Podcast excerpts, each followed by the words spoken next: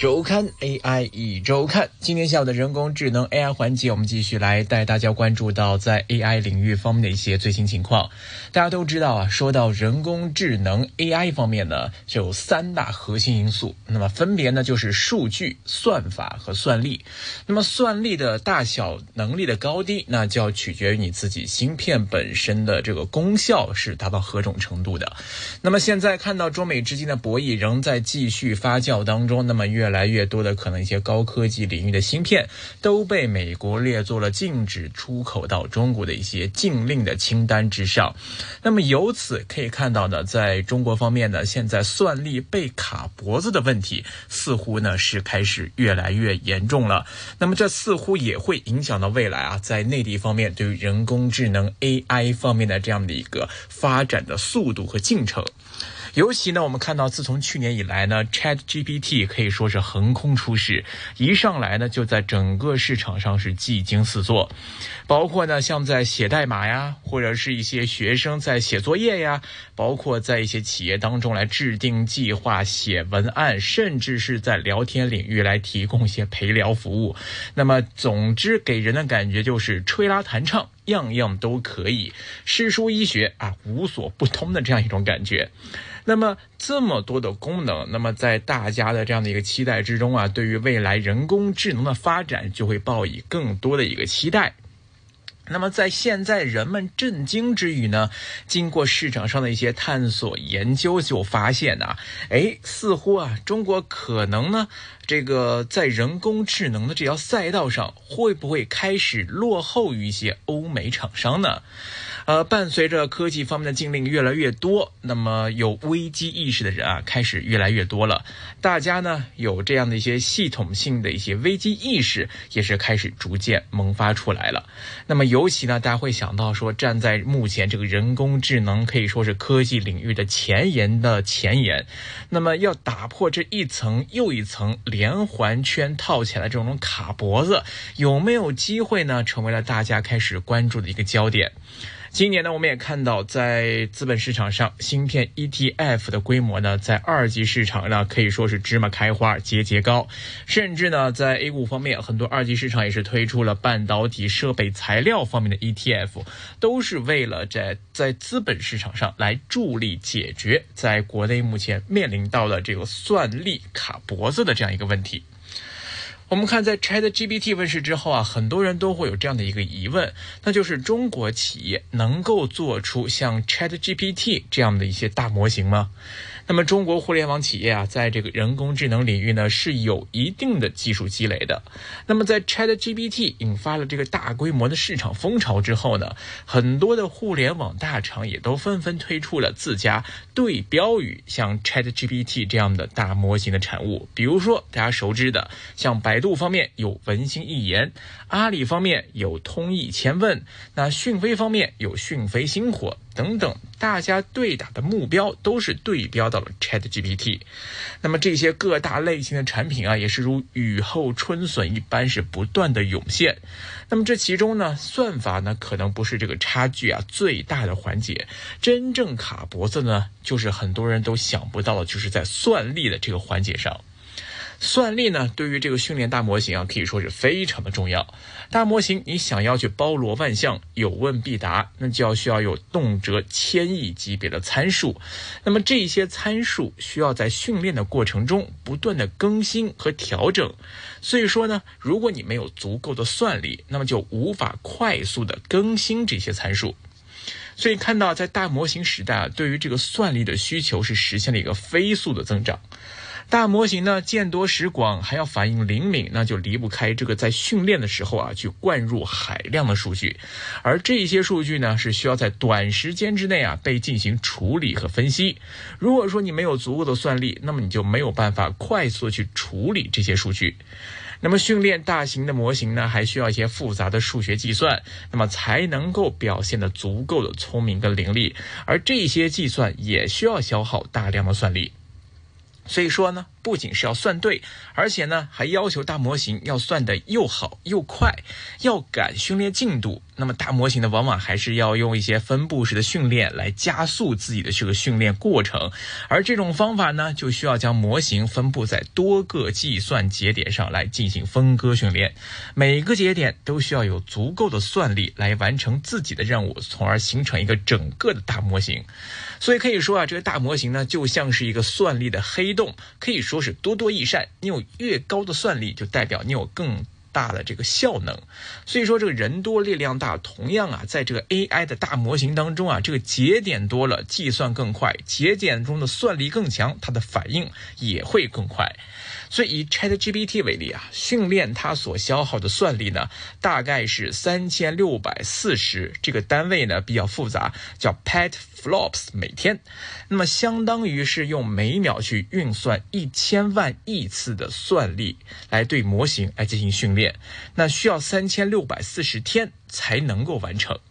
所以，我们看这个作为一个训练 ChatGPT 的这样的一个超级计算机，它会对算力需求到什么程度呢？我们来看啊，作为一台训练 ChatGPT 的超级计算机，你要拥有有二十八万五千个 CPU，同时还有一万个 GPU，每个显卡服务器的连接速度呢是每秒四百 GB 左右的一个水平。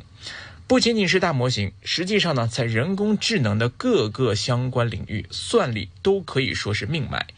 比如说呢，像在物联网应用到人工智能的时候，那它也会需要进行大量的设备数据的处理，来预测、分析等等的是任务，这都离不开算力。再深一步说，那你要控制机器人来进行各项的操作，同样以算力为前提，来通过传感器那来识别外部环境的变化，某一个部位的精细的运动控制。那么要实现这些好像看似简单的一些功能啊，其实它对算力的消耗都是非常大的。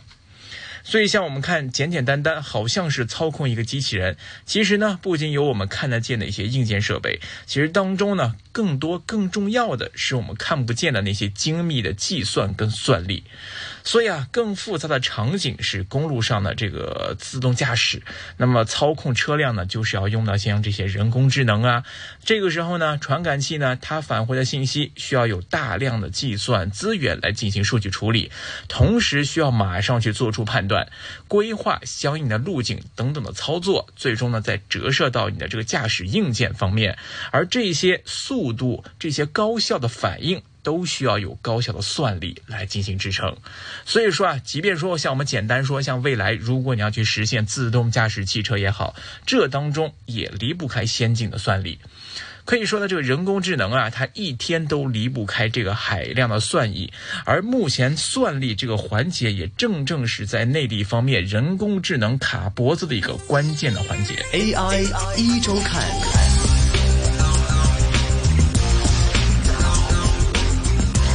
很多人都想啊，那我们缺啥补啥好啦，那我们就玩命的去扩张算力，培养算力的这个能力就好了。然而呢，要想在这个人工智能领域啊去提升算力，其实呢也不是一件容易的一个事情。训练和运行人工智能啊，它不是说随便去找一个芯片就能够干的。目前的主力芯片呢，还是这些单片价值一万美元的 A 一百芯片。就是来自于英伟达方面的，它占据了数据中心 GPU 市场百分之九十以上的份额。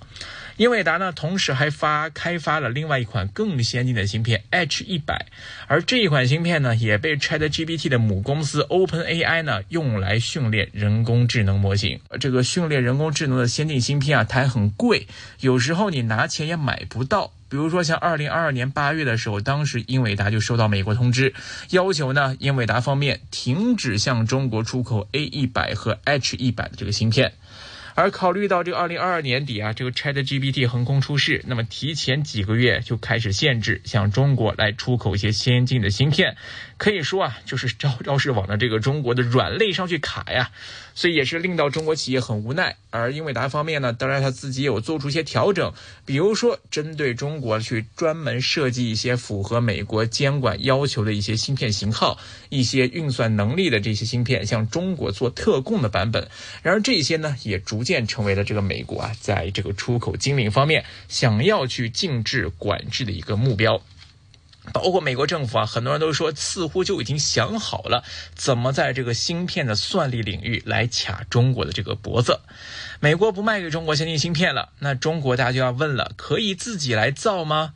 那其实呢，这个很多国内的这个投资人呐，或者是业界啊，都在想这个问题。那美国呢，他当然也能想得到。所以呢，从去年十月七号，美国的商务部工业和安全局就发布了这个扩大对中国芯片及设备的出口限制，其中包括呢。高端芯片及包含高端芯片的计算机禁止出口给中国。另外呢，并且管制用于生产十六纳米及以下的逻辑芯片、十八纳米及以下的 DRAM 芯片，还有一百二十八层级以上的 NAND 芯片的设备，就连生产环节或者是其他各个领域的这样的一个芯片标准，都设定了明确的这样的一个管制界限。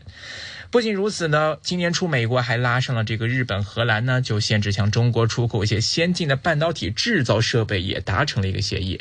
将会把美国呢在二零二二年十月采取的这个一些出口管制措施，进一步会扩大到荷兰的阿斯麦尔、日本的这个东京电子，还有尼康等等的公司。像荷兰的阿斯麦尔呢，日本的尼康，还有佳能，都是全球光刻机领域的主要生产商。所以这一举动啊，可以说是进一步限制了中国生产先。进芯片的能力，